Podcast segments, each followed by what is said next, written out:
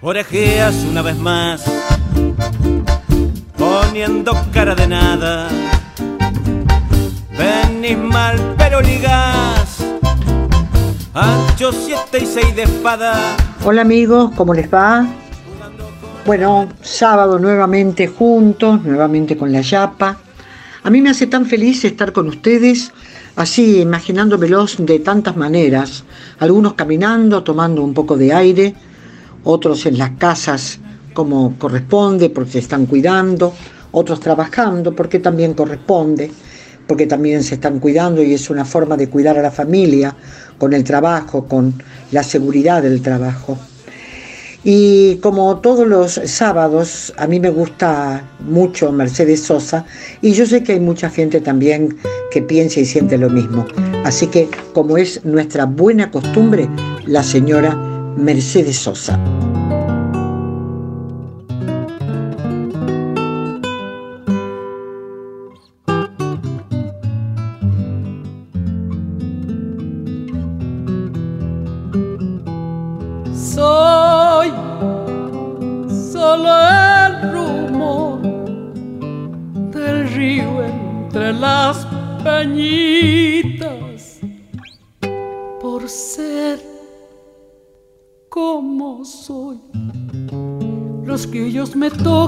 Sencillita por ser como soy. Los que ellos me tocan sencillita. Anduve por ahí enhebrada en mil pañuelos. Yo supe escuchar y aprender del canto de los viejos. Yo supe escuchar y aprender del canto de los viejos. Por siempre bailaré acollaradita con mi raza, humilde a entregar mi aire querendón en cacharpaya. Yo soy zambita, como flor del campo bien sencillita.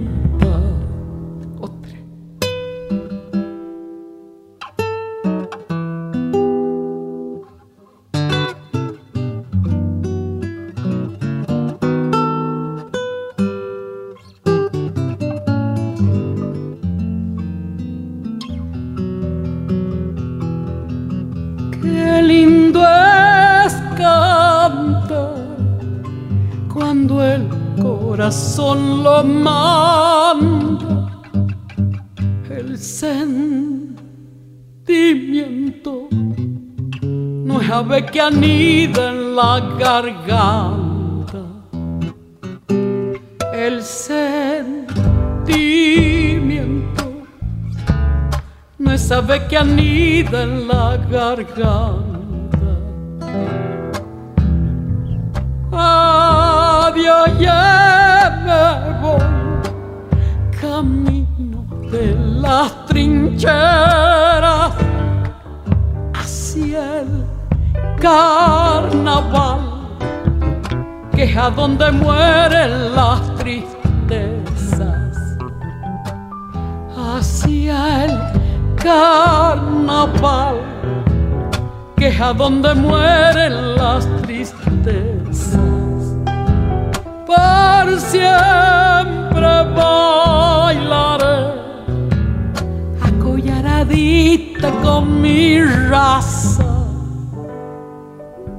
humilde a entregar. Mi aire querendón en cacharpaya. Bueno, yo soy zambita, como flor del campo bien sencillita. El programa La Yapa pretende tener un poco de todo, y de todo vinculado siempre con el ámbito de la cultura, que en realidad es todo, porque cultura es precisamente la carta de presentación, la personalidad, la forma de ser de, de un pueblo, de una sociedad. Y a propósito de ello, hoy se cumple, bueno, hoy se conmemora, mejor dicho, el Día Internacional del Folclore. Sobre el particular vamos a conversar, pero ahora queremos escucharlo a Rubén Boggi, el periodista, el periodista de la Yapa. Hola Hilda López, buen sábado. Hoy vamos a hablar, o voy a hablar yo, mejor dicho, de Federico García Lorca, un poco nomás, pero para recordarlo porque él murió un 19 de agosto, eh, que fue el miércoles pasado, y de 1936. Y García Lorca, eh, aparte de ser uno de mis poetas de cabecera, preferidos, y creo que uno de los poetas de habla hispana más grandes que ha tenido la literatura en toda su historia, bueno, eh, Federico eh, tiene muchas cosas que valen la pena recordar en esta actualidad de peste, discriminaciones, injusticias, en la que vive el mundo del siglo XXI. Eh, yo quiero recordar que García Lorca tuvo su mejor momento de vida y económico como sustento, digamos, para, para sus necesidades eh, en Buenos Aires. Porque en Buenos Aires vino en 1933, invitados por la compañía de Lola Membrives, que había estrenado Bodas de Sangre, con mucho éxito. Hubo tanto éxito con Bodas de Sangre en Buenos Aires que invitaron a García Lorca, el autor, a que, a que viniera para acá, para la Argentina. Y estuvo seis meses. En los seis meses dirigió Bodas de Sangre, dirigió María Pineda, la zapatera prodigiosa, El retabillo de Don Cristóbal, hizo una adaptación de La Dama Boba de Lope de Vega, dio conferencias. Bueno, fue una estrella en Buenos Aires, Federico García Lorca, eh, sin necesidad de, de nada, de defenderse de nada, porque aquí no se lo acusó de nada. En España lo perseguían ya, lo perseguían por ser distinto, por ser anormal, por ser homosexual, por ser, eh, por ser republicano, por ser afín a las ideas socialistas. Acá, en cambio, tuvo una placentera y muy laboriosa permanencia durante seis meses. Se hizo amigo de Pablo Neruda, de Juana de Ibarború, de Ricardo Molinari. Eh, estuvo en todas las, en todas las galas y, encuentros de la intelectualidad porteña y americana. Buenos Aires era también un poco el faro cultural para América Latina en esa época, no como ahora. Y, bueno, pero después decidió, eh, bueno, aparte de estar aquí y de viajar un poco por América, decidió volver a España. Volver a España pese a que ya estaba lanzada la guerra civil y, era una tierra peligrosa para él. Y que volvió a España, eh, a Huerta de San Vicente para reunirse con su familia. Eh, volvió en julio y en agosto lo fusilaron. Fusilaron junto con otros lo enterraron en una fosa común de la que todavía no se, está no se sabe con certeza si está ahí o no su cadáver. Eh, y, así eh, García Lorca terminó su corta vida y no terminó, por supuesto, su influencia sobre la humanidad que fue y es muchas, muchas, muchas. García Lorca, en uno de los poemas de eh, romancero gitano, eh, describiendo un combate, una pelea, una reyerta, así se llama el poema, dice, en la mitad del barranco, las navajas de Albacete, bellas de sangre contraria, relucen como los peces. Una dura luz de naipe recorta en el agrio verde caballos enfurecidos y perfiles de jinetes. En la copa de un olivo lloran dos viejas mujeres. El toro de la reyerta se sube por las paredes. Ángeles negros traían pañuelos y agua de nieve. Ángeles con grandes alas de navajas de Albacete. Juan Antonio, el de Montilla, rueda muerto la pendiente, su cuerpo lleno de lirios y una granada en las sienes. Ahora monta cruz de fuego carretera de la muerte. El juez con guardia civil por los olivares viene, sangre resbalada gime, muda canción de serpiente. Señores guardias civiles, aquí pasó lo de siempre. Han muerto cuatro romanos y cinco cartagineses. La tarde loca de higueras y de rumores calientes cae desmayada en los muslos heridos de los jinetes, y ángeles negros volaban por el aire del poniente, ángeles de largas trenzas y corazones de aceite. Chao Hilda, hasta el sábado que viene. Después de escuchar a, a Rubén Boschi, vamos a ir al tema entonces que les anuncié en un comienzo o hace unos minutos, y es sobre el Día Internacional del Folclore. Bueno, desde mm, ya que en la escuela nos han enseñado, y seguramente muchos tienen memoria de lo que, de lo que se ha aprendido, y no sé cómo está ahora el asunto de la enseñanza en las escuelas con el tema del folclore, pero vamos a, a recorrer un poco en la memoria de qué se trata. La palabra folclore este, em, optó por usar la Real Academia Española folclore escrito con C. Em, en realidad mucha gente lo escribe con CK, otra gente lo escribe directamente con, con la K, folclore, bueno, pero el arqueólogo inglés William John Toms fue la, la persona que usó por primera vez la palabra folk del 22 de agosto del año 1846. Fue, eso quedó plasmado en un escrito que fue publicado por una revista especializada de Londres y el concepto deriva precisamente de folk, que quiere decir pueblo, gente, raza, y de lore, que quiere decir saber, ciencia, y se conjuga como el saber popular. Eso es folclore. Bueno, el 22 de agosto de 1960 casi un siglo después de que se creara el término, se realizó en Buenos Aires el primer Congreso Internacional de Folclore.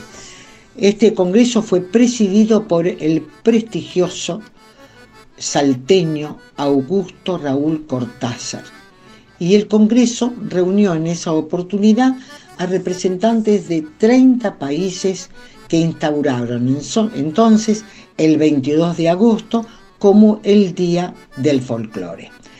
También esta celebración coincide con el nacimiento de otro grande, de Juan Bautista Ambrosetti, que había nacido en el año 1865 y falleció en 1917. El etnólogo, arqueólogo, historiador, que fue proclamado el padre de la ciencia folclórica argentina, porque fue un pionero en realizar trabajos de exploración arqueológica y también a dedicarse a estudios sistemáticos del folclore nacional.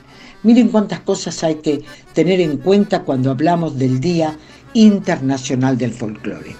Y a propósito, quiero eh, compartir con ustedes una información que nos envió Laura Pérez, que es quien de la Secretaría de Cultura y Deportes de la Municipalidad de Neuquén, quien nos envió la información sobre la realización del sexto Congreso del Folclore que se va a realizar aquí en Neuquén en el mes de noviembre.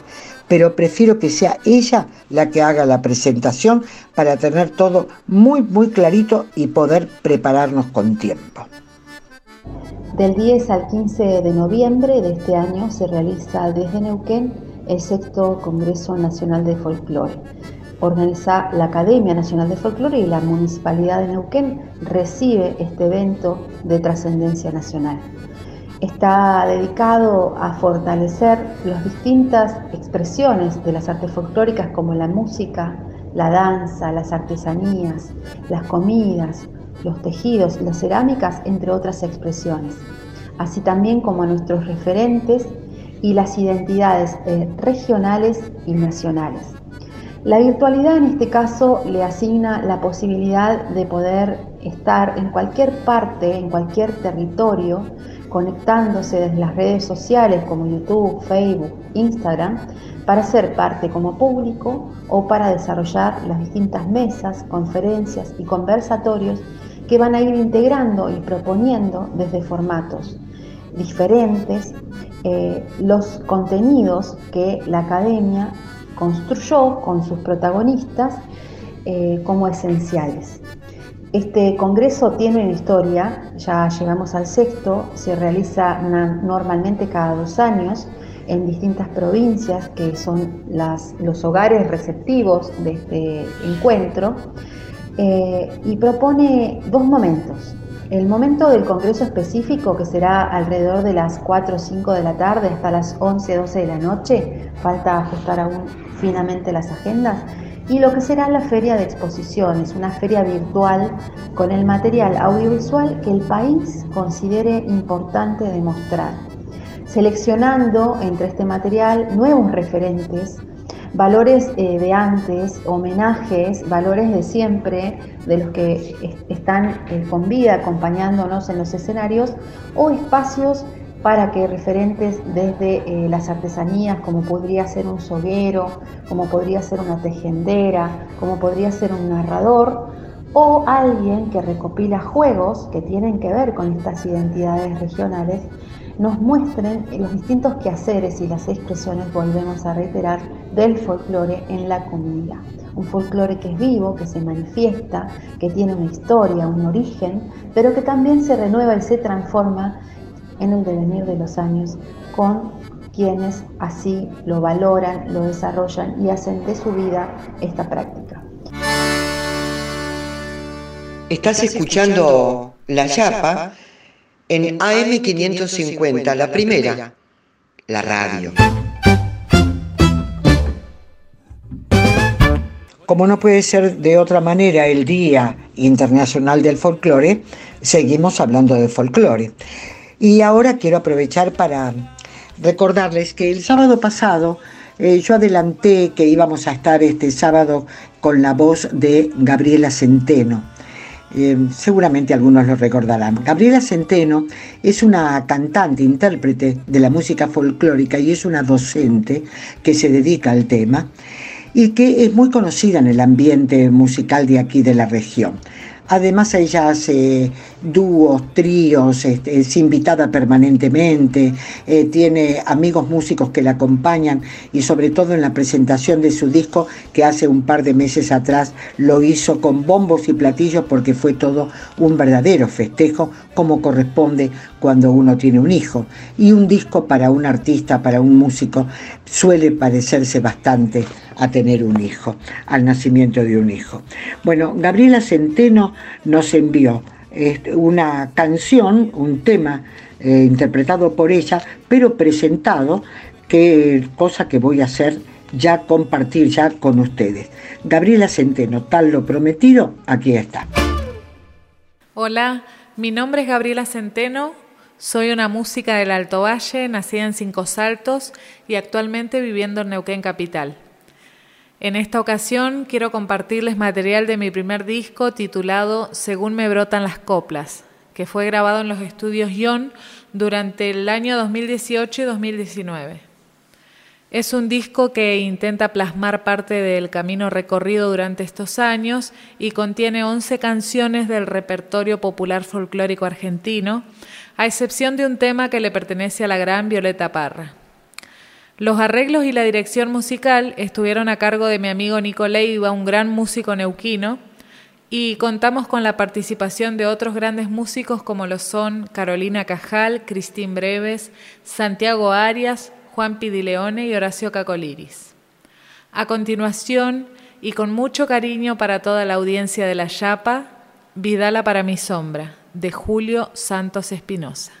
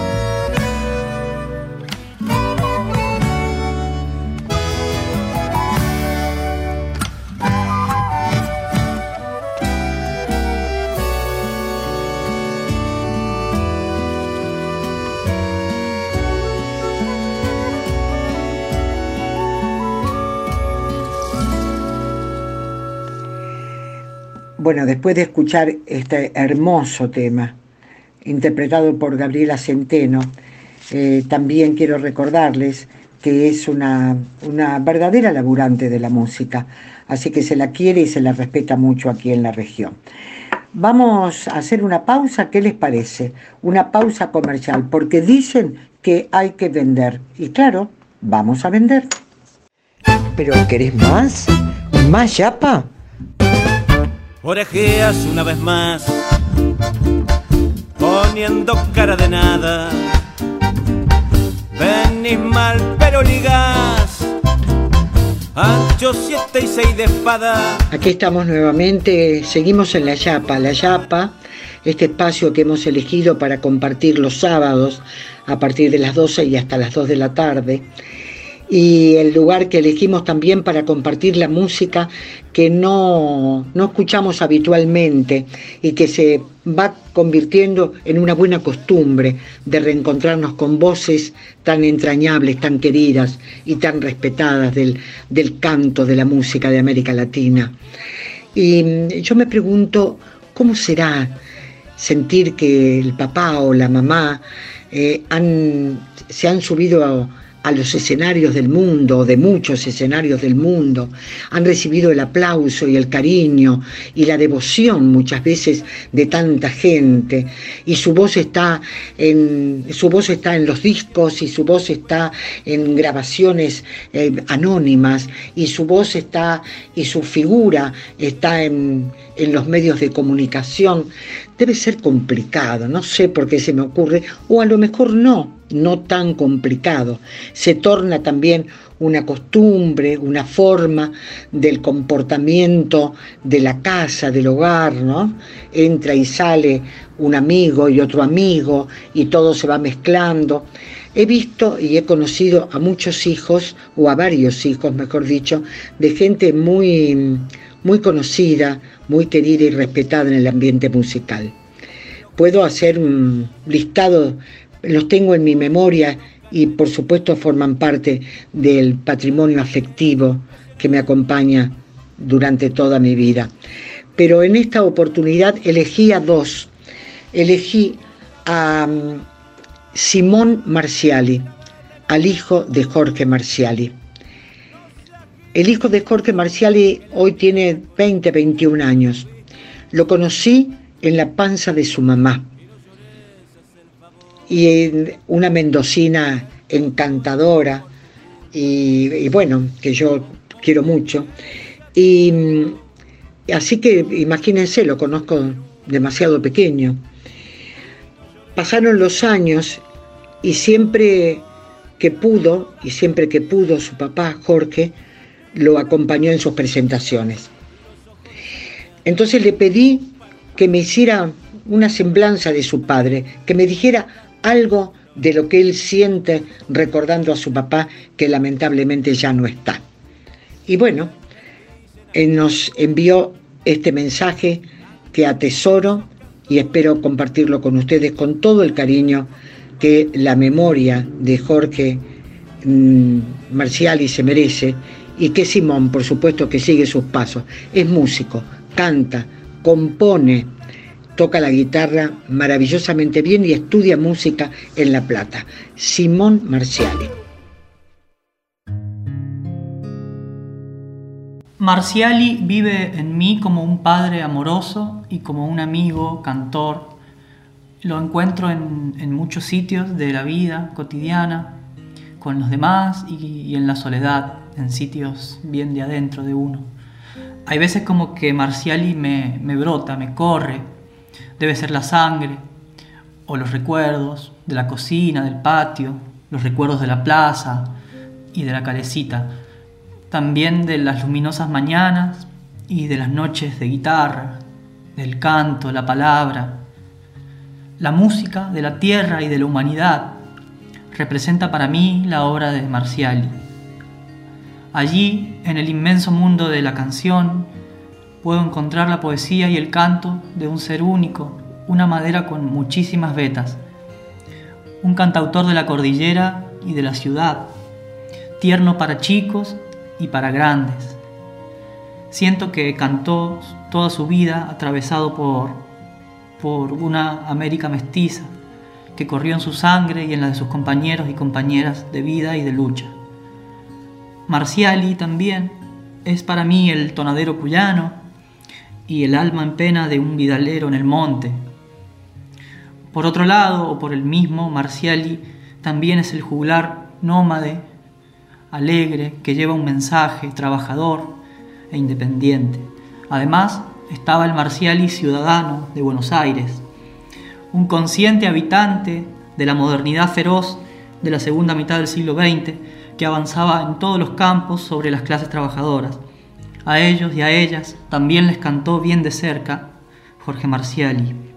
Para él, la música y en ella el reflejo de los hombres y mujeres de nuestra América debía ser el otro. La música y la poesía tenían que representar al pueblo, no a los individuos. Las múltiples vetas de mi padre y su hermosa obra son como un espejo para mí donde ir a mirar hacia adentro, no solo de mí, sí, sino también de la gente que me rodea y de la gente que amo. Bueno, Hilda, eh, te, comparto así algunas frases y enseñanzas que, que, me circundan a veces de... Vos seguro tendrás otras y anécdotas y cosas hermosas que, que sumar. Algunas cosas y enseñanzas y frases que me quedan, por ejemplo, componer y cantar, tocar siempre para los demás, cantar cosas que la gente pueda entender. Mm, también me dejó como un, amor por, los modismos y los lenguajes provincianos, eh, originarios y ancestrales. Mucho, mucho amor y mucho respeto por eso. Él decía, el silencio es un hermoso ruido, lo escribió también. Eh, después del Marcial y Ciudadano, reflexiones interesantes sobre la ciudad y sobre los efectos, ¿no? Eh, por ejemplo, el televisor, decía, el televisor no habla, y la radio tampoco, habla quienes están adentro. A Buenos Aires, decía, hay que usarla de lejos, quizás con el 011, y volver solo a disfrutarla. Eh, hay que atender y saber distinguir los fenómenos populares de los fenómenos popularizados. Y bueno, y una frase que siempre me, me, viene a la, mente antes de, elegir repertorio o de cantar cosas. La vida es muy corta para andar cantando boludeces. Hilda querida, te mando un abrazo, te agradezco por el espacio. Eh, aquí comparto una, les dejo una chacarera de Jorge Marciali que grabamos en, en vivo con Mora Martínez. Se llama ¿Cómo pueden olvidarse?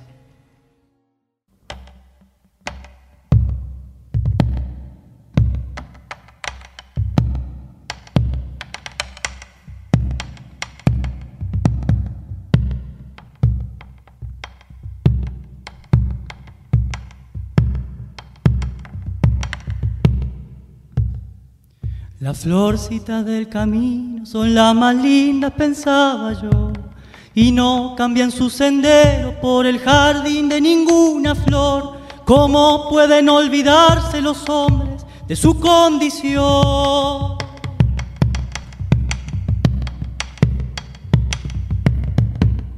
También es azul el río si la tormenta ya se pasó. Y sin embargo no olvida que hay piedra y barro donde nació. ¿Cómo pueden olvidarse los hombres de su condición?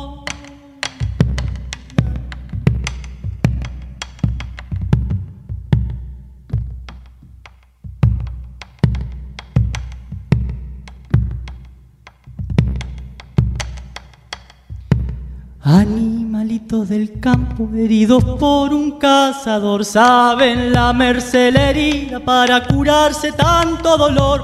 ¿Cómo pueden olvidarse los hombres de su condición?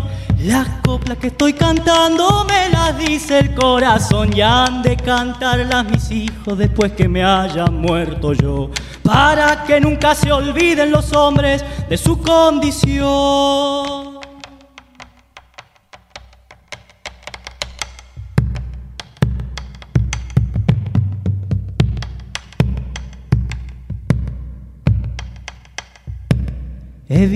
Caer el árbol detrás de un viento silbador y florecer en retoños al viejo tronco que no murió.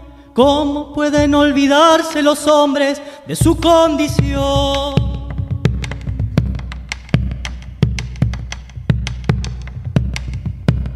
He visto gente en los ranchos, harina y agua bajo el sol amasando su pancito para compartirlo de corazón. ¿Cómo pueden olvidarse algunos de su condición?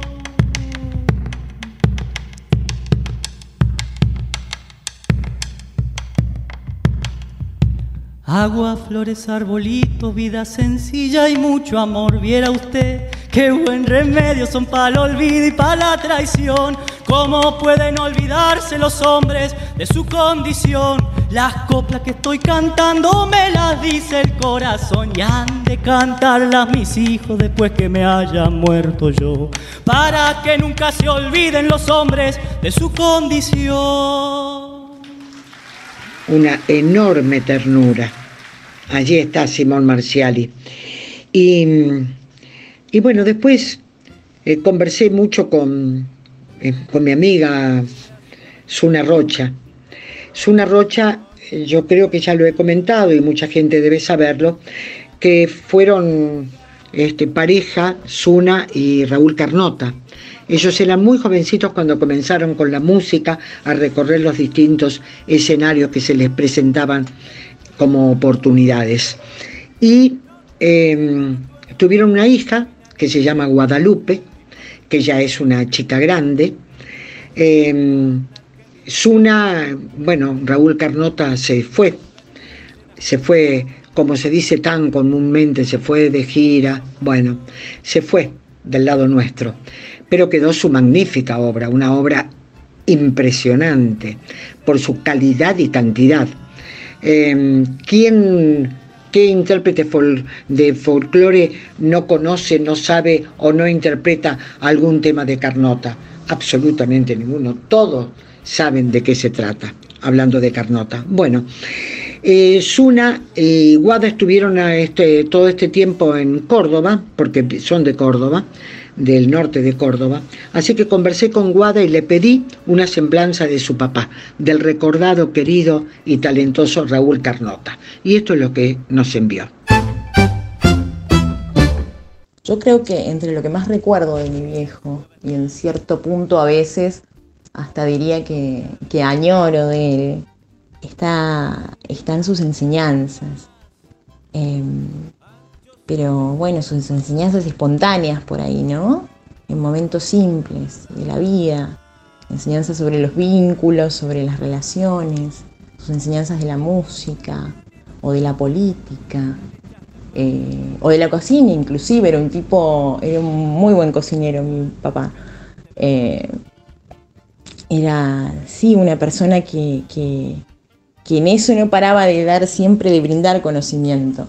Y, yo creo que si hay algún aspecto de que, por ahí entiendo que se conjugaba todo esto, era en, la, en, su, en su sentido profundo de la amistad y en esa dimensión que, que él habitaba así con tanto ahínco, con, tanta, con tanto entusiasmo. Era un tipo profundamente eh, dependiente en el buen sentido de sus amigos, tipo que promovía todo el tiempo el encuentro, la amistad, la comidita, Em, se ocupaba, agasajaba y también eh, en algún punto, si algo destacable de ese rol que lo ocupaba y que tan caro le era, que es el de la amistad, era su, su, cosa, su rol de su rol de congregador, ¿no? De gente que por ahí uno la podía conocer o la primera vista que uno puede tener a priori de dos personas es que no tienen cosas en común o no tienen los mismos pensamientos en temas de, creencias o de ideológicas y, no, y uno dice, bueno, esta gente no es compatible. Sin embargo, era, era como un promotor de ese tipo de, encuentros entre dos personas, entre más personas. Em, sí, un tipo con un profundo sentido de la amistad. Eso yo creo que recalco de mi papá y, y bueno, de las cosas que más extraño de él. Estás escuchando La Yapa en AM550, la primera, la radio. Luis González.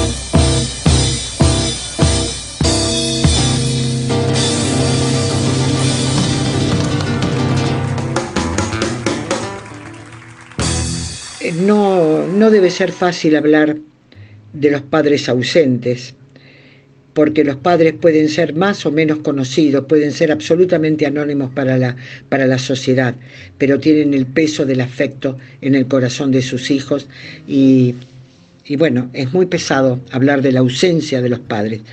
Así que valoramos mucho este aporte que hicieron Simón Marciali y Guadalupe Carnota, porque es una forma también eh, de, de tener presentes a estos dos grandes que fueron Jorge Marciali y Raúl Carnota, que además eran amigos e hicieron temas juntos. Así que vale la pena tenerlo esto muy en cuenta. Bueno, eh, hay una... mm, Les dije, ¿no? Que estamos en la Yapa. Digo por si acaso alguno acaba de llegar. Y se dice, pero ¿qué pasa acá? Pasa que hoy es sábado y estamos con la Yapa, es el Día Internacional del Folclore, estamos con la Yapa y nos gusta la música de América Latina y por eso estamos con la Yapa. Así que bienvenido al que recién llega y les quiero decir que tenemos a una a una gran laburante también de los medios de comunicación que se llama Silvia Majul. Ella se prendió con el proyecto de la Yapa y aquí está. Todos los sábados, o por lo menos casi todos los sábados, nos, hace envíos muy interesantes. Ella está detrás de todos los músicos, de todos los acontecimientos musicales que existen y que están a mano. Y ahora no puede viajar, pero si no es una gran viajera también. Y en esta oportunidad nos presenta a Coqui Ortiz. Bueno, pero vamos a escucharla a ella. Silvia Majul, la periodista que se prendió como vos, y como vos, y como vos, a la yapa. Hola, hola, hola, ¿cómo les va amigos de la yapa? Aquí estamos, agosto, agosto. ¿Tomaron caña con ruda o lo celebraron en modo litoraleño, que es la caña con ruda? O celebraron el Día de la Pachamama haciendo un huequito en la tierra y ofrendándole todas aquellas cosas que no queremos que nos falten, o lo ofrendaron con un ritual danzando alrededor de, bajo el sol y alrededor de, alguna cuestión de querencia. Bueno, miren, les traigo, me dejo de, apalabrar que, que no es lo mío, sino más bien comunicar y mm, les traigo en esta oportunidad a Coqui Ortiz. Coqui Ortiz es un cantautor chaqueño, de esos cantautores exquisitos que les encanta grabarlo a grandes artistas y que lo están nombrando como Teresa Parodi, como Liliana Herrero, eh, bueno, a todos artistas eh, hoy en día es como que está ahí, ¿no? Muy amigo de Fandermole, muy amigo de Juan Quintero. Bueno, Coqui Ortiz hermoso, hermoso lo que hace. Y resulta que hace poco descubrí porque él siempre tiene algún proyecto, algo nuevo tras mano. Por ejemplo, no sé si se acuerdan cuando hizo ese hermoso trabajo, cuando saltó generaciones y musicalizó poemas eh, y coplas de Aledo Luis Meloni, que vivió hasta los 103 años, escritor chaqueño impresionante, coplero, eh, bueno, hizo ese, ese disco hermoso que se llamaba, que se llama, el disco lo pueden encontrar, La palabra hecha a volar en el canto. Bueno, ahora quiero que escuchemos hoy particularmente el Suki Puquero. ¿Qué es el Suki Puquero? Bueno, esta cuestión que tienen los poetas de inventar un poco los nombres, él dice que no es ni, ni el Crespín ni el Cacuy, que nada, un día jugando con las palabras se le ocurrió inventarse como un pájaro o un dios, eh, alguien al quien a quien uno le, le, pida, al quien uno tenga como para confiar, ¿no? A falta de... Cada uno se inventa su propio Dios, su propia leyenda y bueno, ahí en la canción podrán descubrir un poquito más acerca de lo que cuento. Coqui Ortiz eh, ha viajado por Europa, ha viajado por el mundo, ha hecho trabajos hermosos, como este que les decía con Aledo Luis Meloni. Hay un tema muy lindo con Aledo Luis Meloni que se llama Arbolito del Querer. Tu sombra fue para otro, yo al sol y muerto de sed. Hermoso el trabajo ese que hizo con, la palabra hecha volar en el canto. Y también tiene un montón de temas, él como el matecito de las siete que le grabó Juan Quintero y Luna Monti. Bueno, un montón de temas. Coqui Ortiz, muy querido dentro de la música popular argentina y latinoamericana, nacido en el Chaco, en su resistencia, donde yo digo que es el país de los dos besos, porque ahí se dan dos besos. Un abrazo enorme amigos de La Yapa y en especial a toda la audiencia y a mi amiga Hilda López. Estás escuchando La Yapa en AM550, la primera, la radio.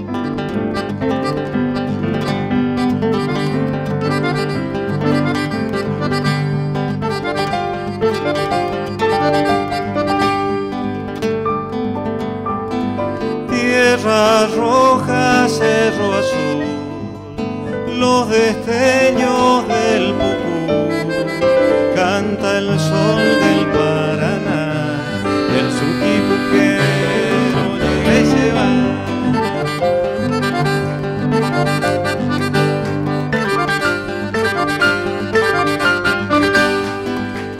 Noche verde, sueño azul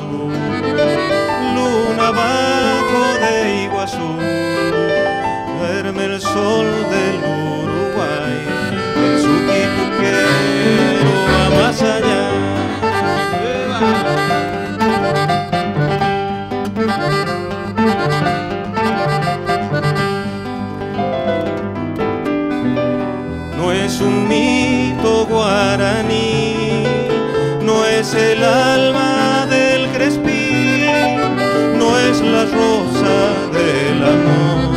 el suquipu canta como la flor, como flor de suquipue,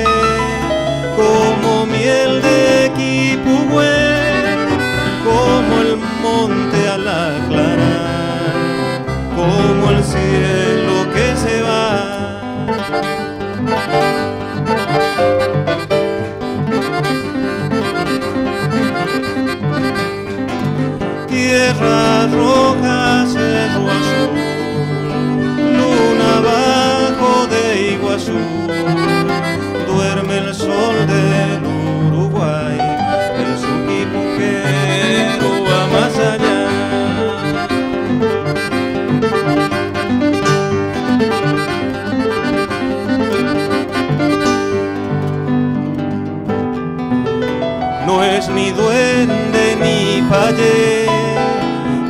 el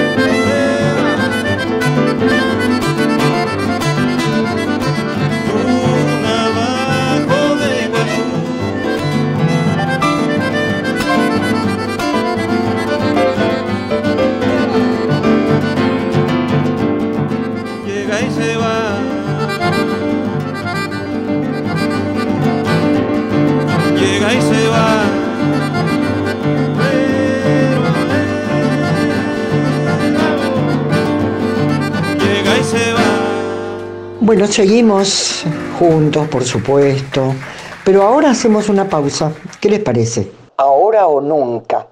Volvemos. La Chapa en AM550, la primera. Orejeas una vez más, poniendo cara de nada. Venís mal, pero ligado 8, 7 y 6 de espada. Aquí estamos nuevamente con la Yapa y vamos eh, recorriendo los ritmos de América Latina. Y lo que tiene de interesante y de gratificante y de generoso este, el sonido de América Latina es esa cosa tan tan dispar. Salimos de la melancolía, del romanticismo y nos metemos en el ritmo caliente y salimos de la poesía y nos metemos en la picardía y es así de movilizante este, esta música de América Latina. Eh, quiero hablarles de Tacuba, eh, que es una banda de rock alternativo originaria de Ciudad Satélite Naucalpan, de México. Sí, estamos hablando de México. Este grupo se formó en el año 1989 y tienen un éxito tremendo. Eh, han logrado eh, un gran reconocimiento porque es un proyecto cultural llamado de vanguardia. Mezcla el rock con sus temas habituales, con este, en sus temas habituales con letras, también con historias y con algunos sonidos que son extraídos de la cultura popular mexicana. Han ganado eh, premios importantes, Grammy, el gran, el gran Grammy Latino, y el grupo está conformado por Rubén Isaac Albarrán, Ortega, que es la voz principal, y que la vamos a seguir escuchando en los próximos temas que vamos a compartir. Emanuel del Real Díaz en teclado, José Antonio, perdón, José Alfredo Rangel Arroyo en guitarra y Enrique Rangel Arroyo en bajo y contrabajo. Ellos abordaron un tema que para nosotros es muy, es muy conocido y tiene una significancia bastante importante. ¿Por qué? Porque nos retrotrae a un cantor popular de Santiago del Estero llamado Leodán. ¿Lo recuerdan a Leodán? Sí, ha participado en innumerables presentaciones en la televisión, en clubes eh, muy populares y bueno, y sus canciones son fundamentalmente amorosas y divertidas, muy divertidas. Bueno, eh, este grupo Café Tacuba se, bueno, se animó a esto y este es el resultado. Este, cómo te extraño, mi amor, ¿por qué será?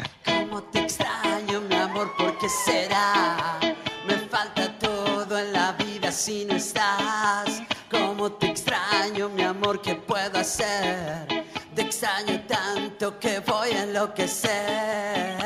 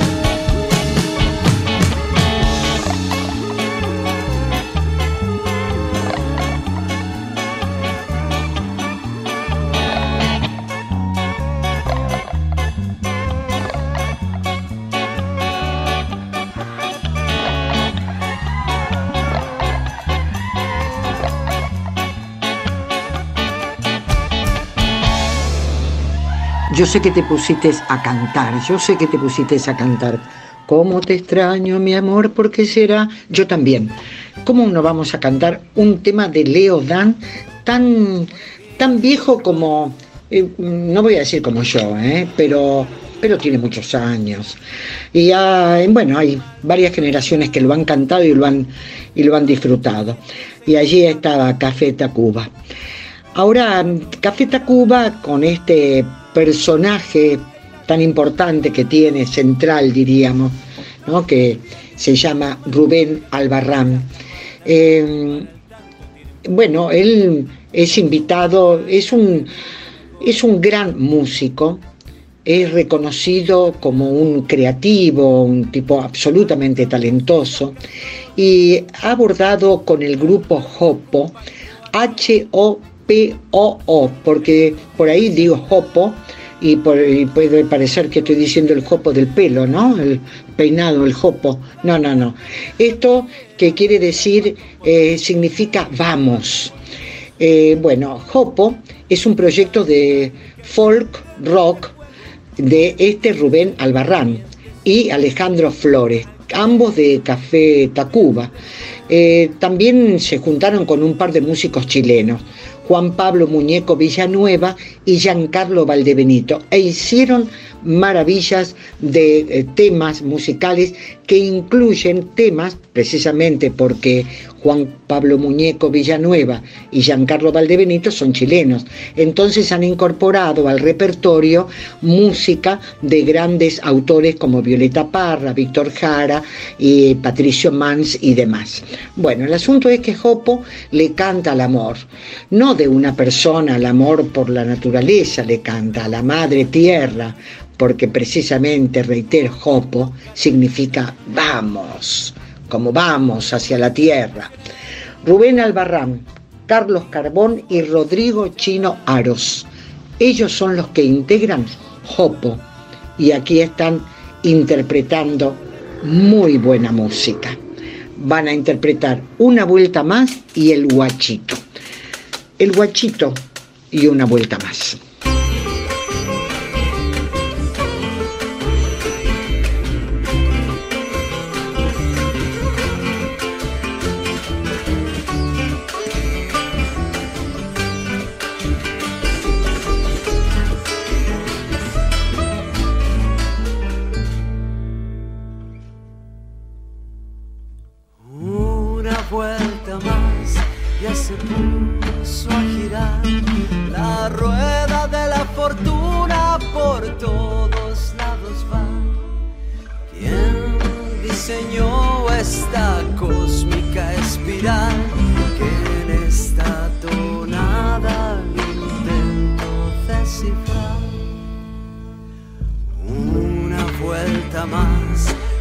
puso a tocar el fractal universal entonando me va. ¿Quién sino yo decidió hoy cantar a la vida, a la muerte y su misteriosa llegada? Siendo en los amigos, siendo en las canciones, siendo por las noches. No de amanecer. Por más que me busques sola acompañado, yo me hallé en tu cuerpo de guitarra, los acordes, el alma y se desentrañan tus ojos y tu mirada, hermosa, profunda y tan extraña.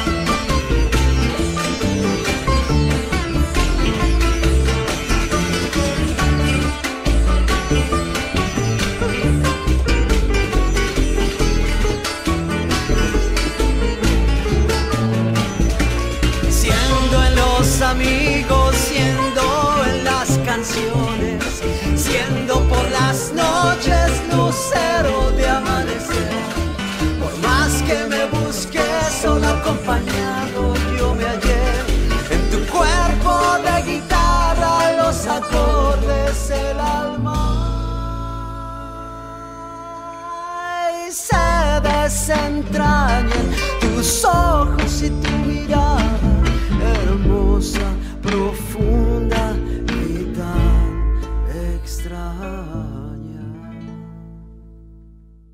Hermosa música, bella música. Y ahora quiero decirles que tiene para contarles, mostrarles y disfrutarlo a Fernando Barraza. Lo escuchamos. Hola Hilda, ¿cómo estás? ¿Cómo anda la audiencia? Buen mediodía a todos y a todas. Bueno, me meto, me cuelo aquí en la Yapa porque la semana pasada fue un nuevo aniversario de la partida física de un grande de la música popular argentina y quedó pendiente pasar por la Yapa y aplaudirlo, como se merece, ¿no? Ese grande es el señor Víctor Hugo Díaz, conocido en toda la Argentina durante décadas como Hugo Díaz, y en Río de la Verdad, y aunque sea injusto, se está borrando su nombre de, la memoria eh, de las nuevas generaciones, ¿no? Y es una verdadera pena. La verdad, deberíamos detenernos más eh, en la música eh, inagotable que ha dejado por suerte grabada Hugo. Y entonces utilizo esto como excusa para eh, contarles a las nuevas generaciones y poner contentos y contentas a, las generaciones que ya lo conocen, que hoy vamos a escuchar un disco muy poco conocido en la Yapa de él. Es un disco que grabó en el año 1977 y que se animó a editar un sello muy chiquitito de la Argentina que se llamaba NG Records. E, esta es una grabación que está editada en cassette y, en disco eh, de vinilo, que no ha encontrado una reedición digital, pero aquel curioso, curiosa que quiera escucharlo, lo encuentra eh, eh, en YouTube. Si pone Hugo Díaz, Hugo Díaz Jazz en la búsqueda, le va a aparecer el disco entero. Es un disco que grabó eh, después de haber estado muchos años haciendo unas zapadas muy, muy productivas, ¿no? unas improvisaciones, jornadas que se juntaban en, en salas de, ensayo o en casas y tocaban y tocaban y tocaban de manera improvisada junto a grandes folcloristas de la Argentina, entre los cuales estuvo, no sé, Cacho Tirado, por tirarte un nombre así rutilante. Eh, y esas zapadas él las llamaba las folklorations, porque eran una mezcla de folclore y jazz. Entonces después de haber pulido el estilo de esas zapadas, él se animó a entrar a grabar un disco de jazz, hecho y derecho, sin, sin fusionarlo con el folclore. El folclore del tango, le recuerdo a la gente, era su fuerte. ¿no? Estamos hablando de un armoniquista. Creo que no dije nunca esto hasta ahora armoniquista, digo, si se lo estoy presentando a alguien de la audiencia, ¿no? Tocaba la armónica, un instrumento que estaba totalmente subestimado, hasta que llegó él e irrumpió con su sonido y demostró que se podía hacer una música virtuosa y llegadora, con ese instrumento tan chiquitito, ¿no? Que muchos consideran casi un juguete. Bueno, apróntense porque lo que van a escuchar hoy es fascinante. Podemos tener un pequeño adelanto, por ejemplo. Decirte antes que eh, este disco está tocado por él, por Hugo Díaz, está tocado por Enrique Reusner, por Mario Fernández y Ricardo Leu. Enrique Reusner era uno de los bateristas de jazz más grosos de la década del 60 y 70 en la Argentina. Mario Fernández igual pero en el bajo. Y Ricardo Leu es uno de los guitarristas más grosos en la historia del jazz argentino. Bueno, con ese trío, más la invitación del Bubi Lavecchia en el piano, y de Domingo Cura en la percusión, mirá vos, eh, qué seleccionado. Entró al estudio en el 77 y grabó este disco en el que está, por ejemplo, esta versión del gran tema de Duke Ellington, Caravana. Escuchá lo que es esto.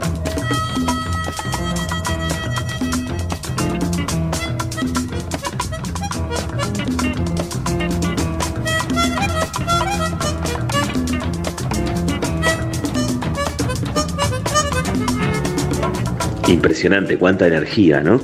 Bueno, el disco se complementa con eh, Muchacho Natural, I Got the Rhythm de George Gershwin, eh, Stormy Weather, Tiempo Tormentoso, el, tema super estándar de Arien, eh, Blue Moon, Cuando los Santos vienen marchando, o sea, los estándares ya más famosos, digamos, están grabados en este disco en el que Hugo Díaz, el gran armoniquista santiagueño argentino, se metía con el jazz. Bueno, vamos a cerrar este gran recordatorio a un grande, eh, haciendo, digo grande no porque lo traigamos nosotros aquí, sino porque es un gran disco, ¿no? Una alegría traerlo aquí en todo caso. Vamos a escuchar a él haciendo un tema que me encanta. Tengo un amigo que dice lo siguiente, mira, el tema se llama Summertime, quiere decir verano. Es un tema de George Gershwin famosísimo, ¿no? Es una canción que se ha convertido en canción y en instrumental, dependiendo quién la interprete. Bueno, tengo un amigo que dice que Summertime, verano, eh, encuentra en esta versión una versión tan apasionada y tan fina que hace que cualquier otra versión sea apenas un veranito. Está muy bueno, es una humorada, pero no tanto. Escucha con la pasión y con la fineza que Hugo Díaz toca y hace la voz cantante de este Summertime. Con esto nos vamos, ¿eh?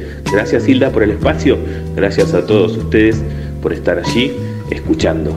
Los dejo con Hugo Díaz y esta versión increíble de Summertime, el verano, aquí en La Chapa en pleno invierno.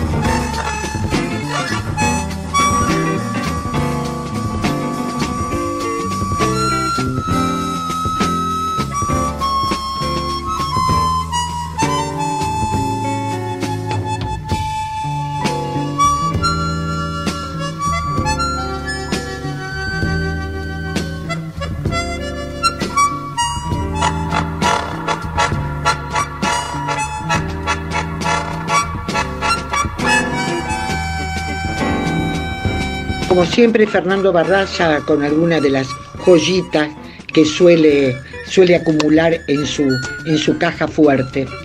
Así que disfrutamos de la buena música con Hugo Díaz.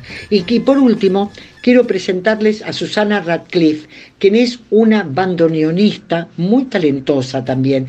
Eh, compone y canta muy bien. Yo la conocí hace mucho tiempo porque me la presentó Jorge Marciali. Jorge Marciali quedó deslumbrado con el talento de esta entrerriana. El asunto es que con el transcurrir del tiempo Susana hizo su, eh, su carrera solista, pero siempre atendiendo que existen cantidad de músicos talentosos que la rodeaban y por lo tanto invita, invitaba e invita a ellos a participar en las presentaciones que hace. Un proyecto muy interesante es el quinteto que armó y precisamente es Rusan, eh, perdón, Susana Radcliffe Quinteto, lo que vamos a escuchar ahora con esta, con esta versión de eh, Silvio Rodríguez. Pero quiero señalar un detalle. En el quinteto, ¿sabe quién está? Sebastián Enríquez, el guitarrista neuquino que viene de familias de, músicos, por supuesto, y que está, que tiene muchísimo, muchísimo trabajo, está muy, em, lo demandan mucho porque es un gran talento, Sebastián Enríquez.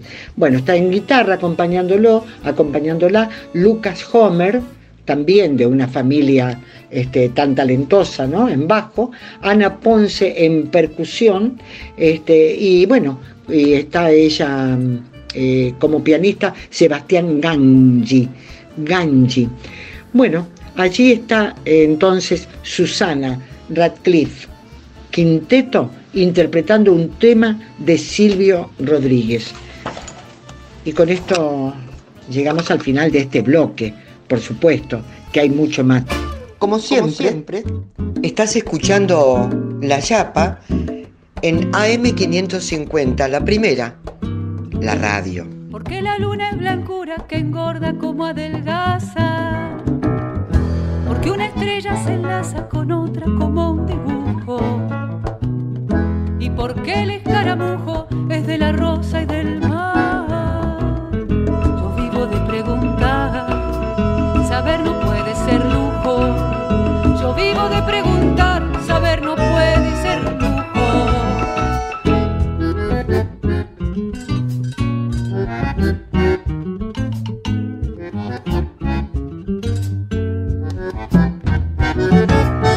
El agua hirviente en puchero suelta un ánima que sube a disolverse en la nube que luego será aguacero. Comilón del acervo. Que marchito si le pierdo una contesta a mi pecho. Si saber no es un derecho,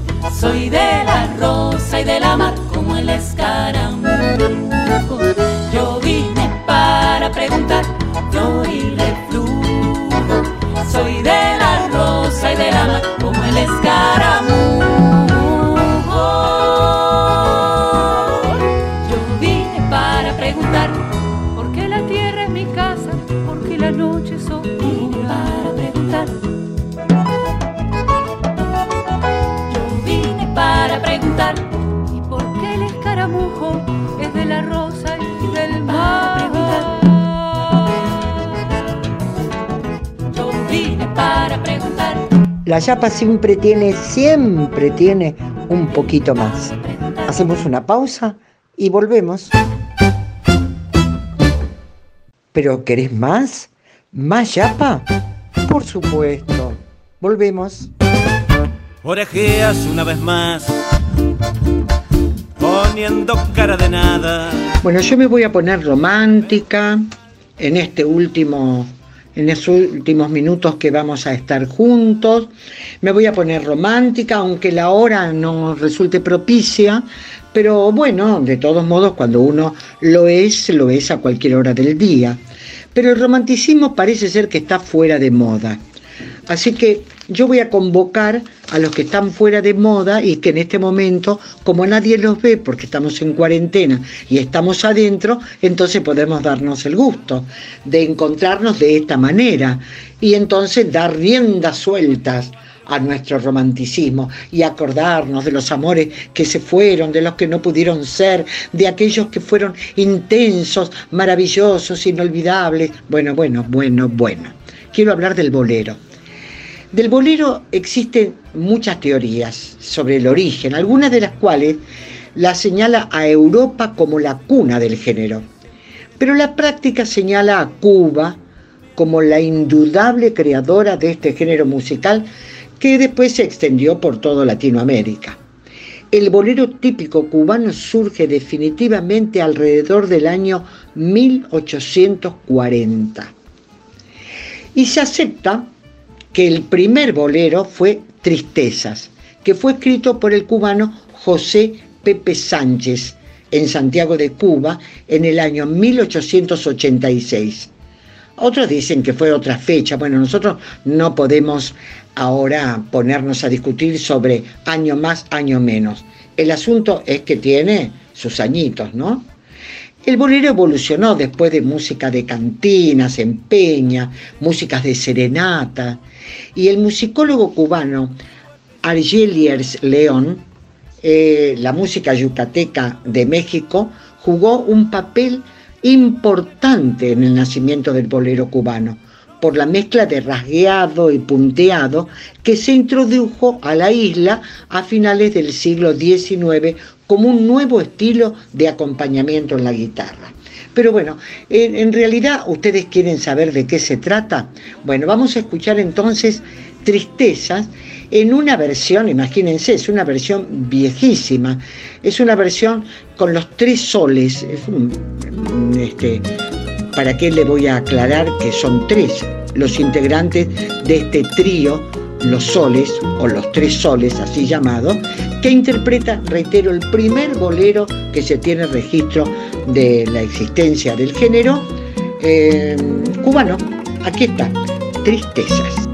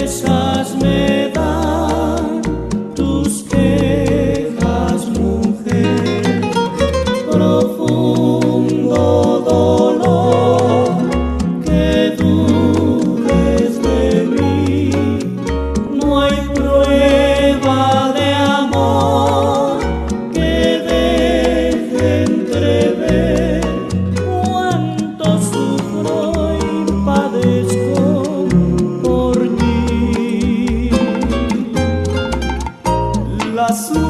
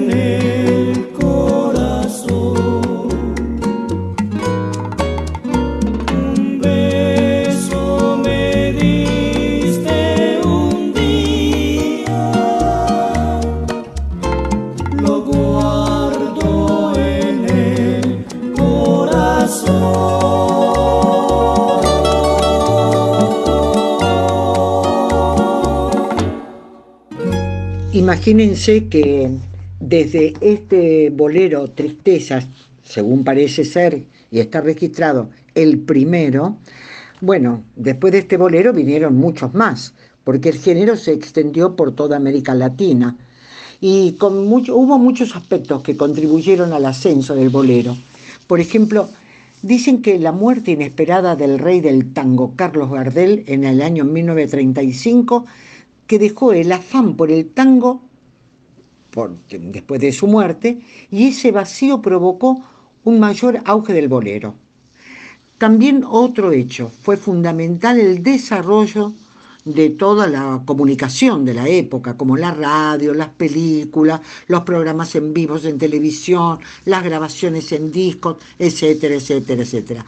Primero se acuerdan de los discos de 78, luego los de 45 y finalmente los del 33, llamados long plays o LP. Bueno, Cuba y México se convirtieron así en las verdaderas mecas para los centros artísticos y muchos artistas de toda la región participaron y se destacaron como compositores e intérpretes. Otro factor que contribuyó fue al auge de esta era dorada del bolero, eh, fue el aislamiento cultural de América Latina en los años cercanos y posteriores a la Primera Guerra Mundial. Bueno, hay mucho para hablar del bolero. La balada pop vino volando en caballo a ocupar, caballo que vuelan, a ocupar el puesto de lo romántico, que antes tenía el bolero. Lo mismo después pasaba con la música bailable, la era de las guarachas, el cha-cha-cha, que fue sustituido por el rock and roll, la salsa brava y el merengue. Uh, la historia, la historia de la música de América Latina es increíble. Hay que meterse y nunca se acaba. Nunca se acaba. Pero bueno, vamos a seguir con los boleros, por supuesto. Y ahora escuche este. Sin ti no podré vivir jamás pensar que nunca más estarás junto a mí.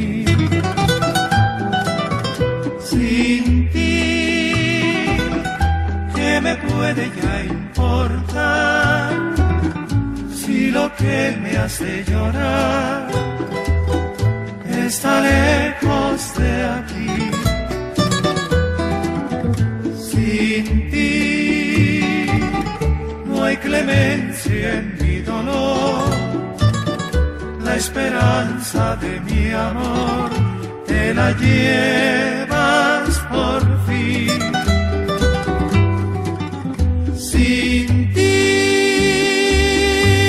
Inútil vivir, como inútil será el querer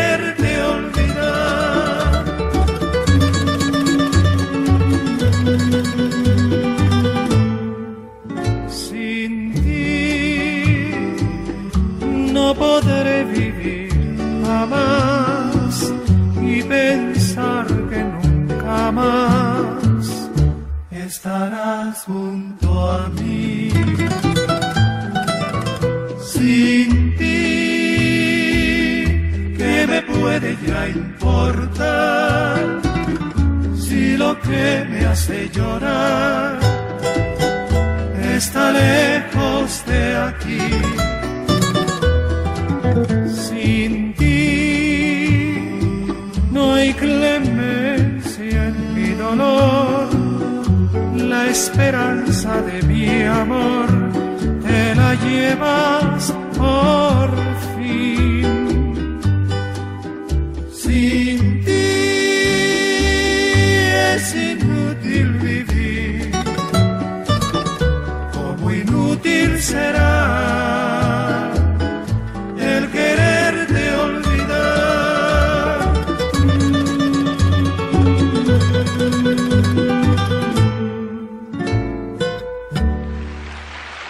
la maravilla de lo simple,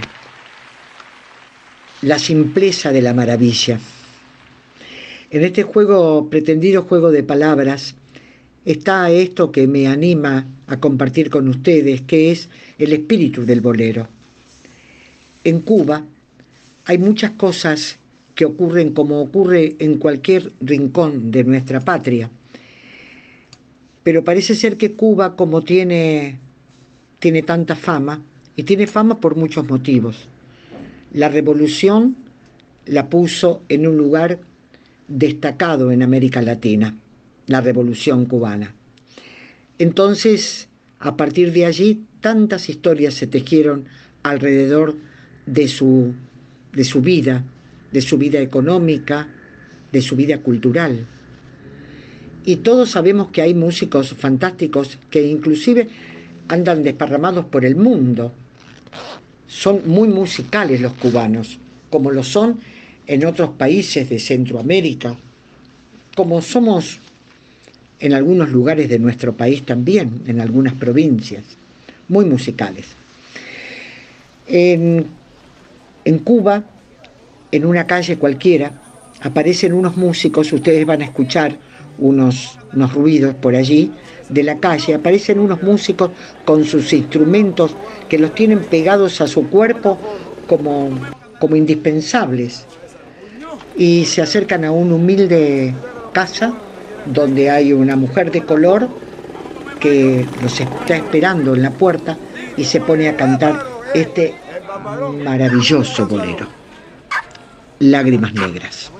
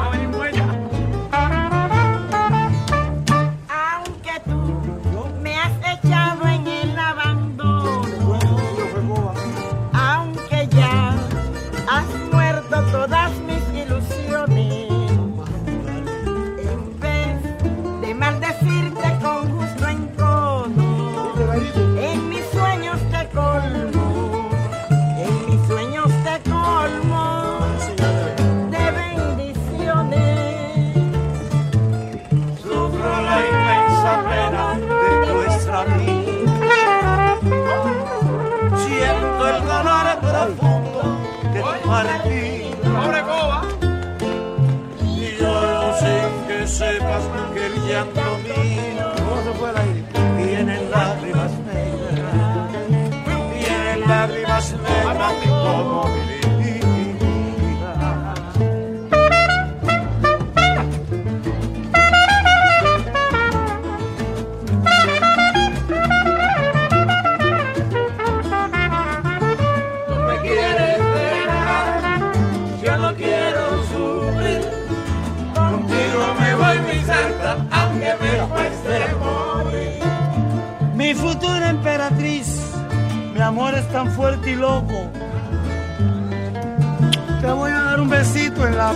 de la nariz.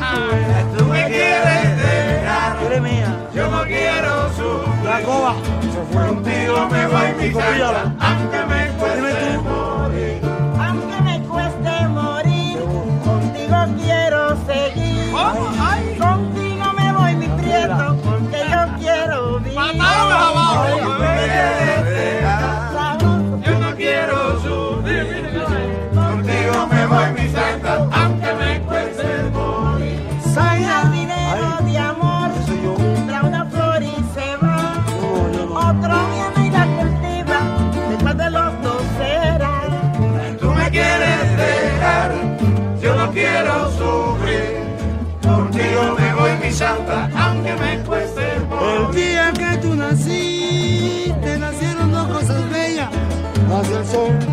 nació la luna y nacieron las estrellas. Aidita, Me quieres dejar, cosa linda, quiero mamá rica.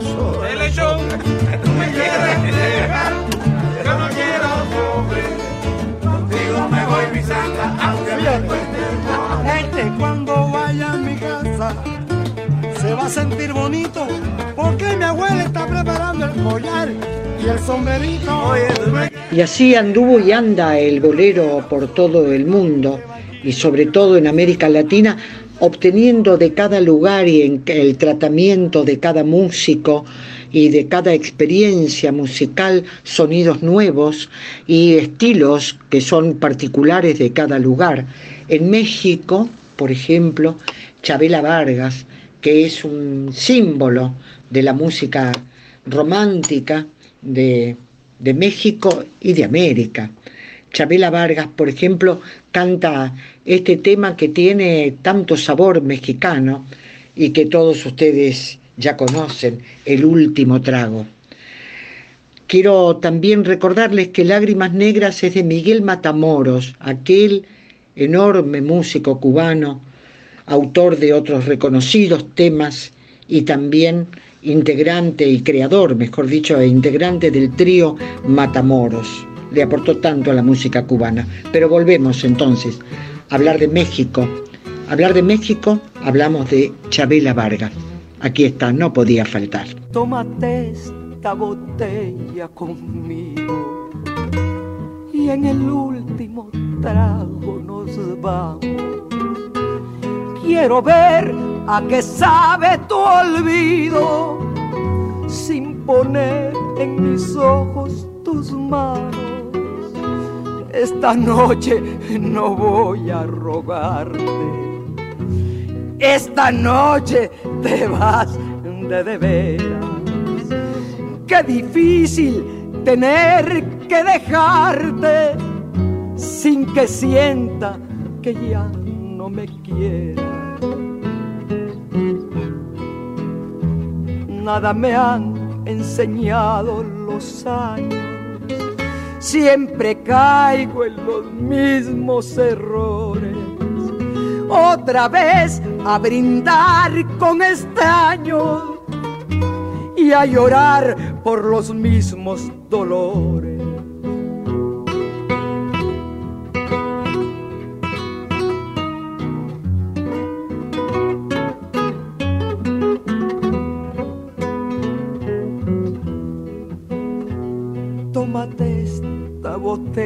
Conmigo y en el último trago me besas.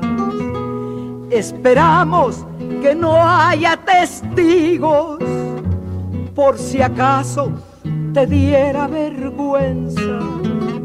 Si algún día sin querer tropezamos, no te agaches ni me hables de frente. Simplemente la mano nos damos y después que murmure la gente, tómate esta botella conmigo y en el último trago nos vamos. Con ritmo balseado, este romántico tema que acabamos de escuchar, el último trago con Chabela Vargas. Bueno, eh, por eso digo que van cambiando esta, la música romántica que comienza siendo con el bolero y tomando distintos ritmos según el, el país y los autores y compositores le van, le van poniendo lo suyo, ¿no? Y ya yéndome voy a, voy a compartir con ustedes a una, a una artista también mexicana que descubrí en estos días. Se llama Marbella Corella o Marbella Corella. Beatriz Marbella Corella Cías, artísticamente conocida como Marbella Corella. Es cantante mexicana y en el año 2006 se la conoció, así saltó al conocimiento del público, formando parte de un programa de televisión musical que se llamó La Academia de Televisión Azteca, en la quinta generación. Hubo una canción que se llamó Sin él, que ella la interpretó o la interpreta maravillosamente bien a juzgar por sus seguidores. Pero yo quiero rescatar esta versión de nostalgias, porque lo hace de una forma distinta y siempre en ese, camino elegido para la despedida, ¿no? El camino de la música romántica. Nostalgias. Quiero emborrachar mi corazón para pagar un loco amor que más que amor es un sufrir. Y aquí vengo para eso, a borrar antiguos besos en los besos de otras bocas. Si su amor fue flor de un día, porque causé siempre mía esa cruel preocupación. Quiero por los dos mi copa alzar para olvidar mi obstinación y más la vuelvo a recordar. Nostalgia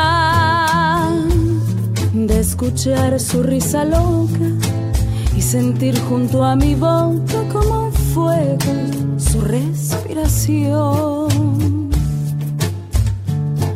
Angustia de sentirme abandonada y pensar que otra a su lado pronto, pronto le hablará de amor.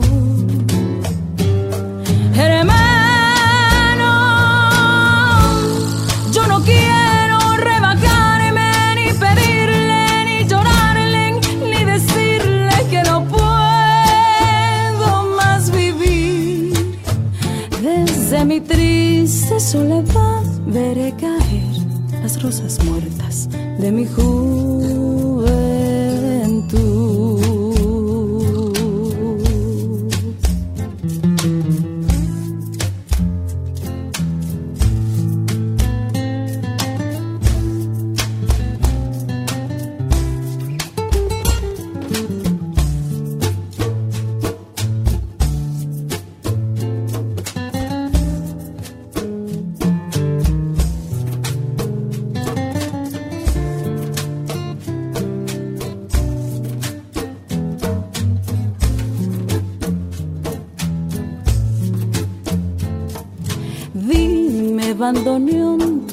Gris, quizás a ti te hiera igual algún amor sentimental. Llora mi alma de fantoche, sola y triste en esta noche, noche negra y sin estrellas. Si las copas traen consuelo, aquí estoy con mi desvelo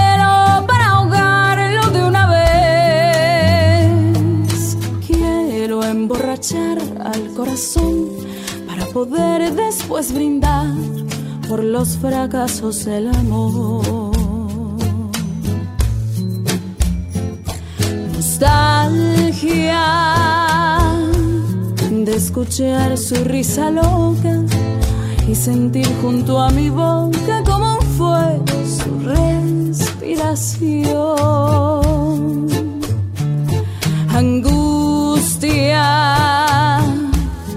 De sentirme abandonada y pensar que otra a su lado pronto, pronto le hablará de amor.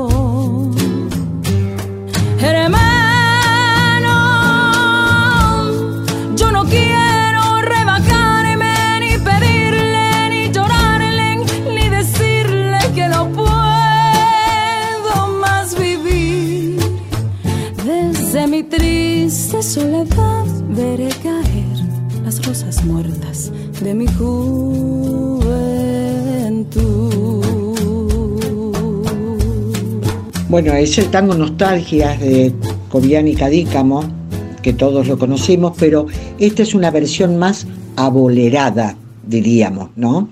Bella voz. Bueno, espero que les haya gustado. Después de todo, entre tangos, boleros y muchas canciones de América Latina, es mejor el día, ¿no? A mí me resulta mucho más, mm, mucho más amable, mucho más amoroso terminar así un mediodía para que tengamos un sábado y un domingo, un fin de semana en definitiva. Mejor. Ojalá que así sea. Agradezco mucho que estén allí y agradezco muchísimo más a todos los que colaboran, a todos los que trabajan para la Yapa. Gracias y hasta el próximo sábado. No me extrañen. A la Yapa sí. Chao.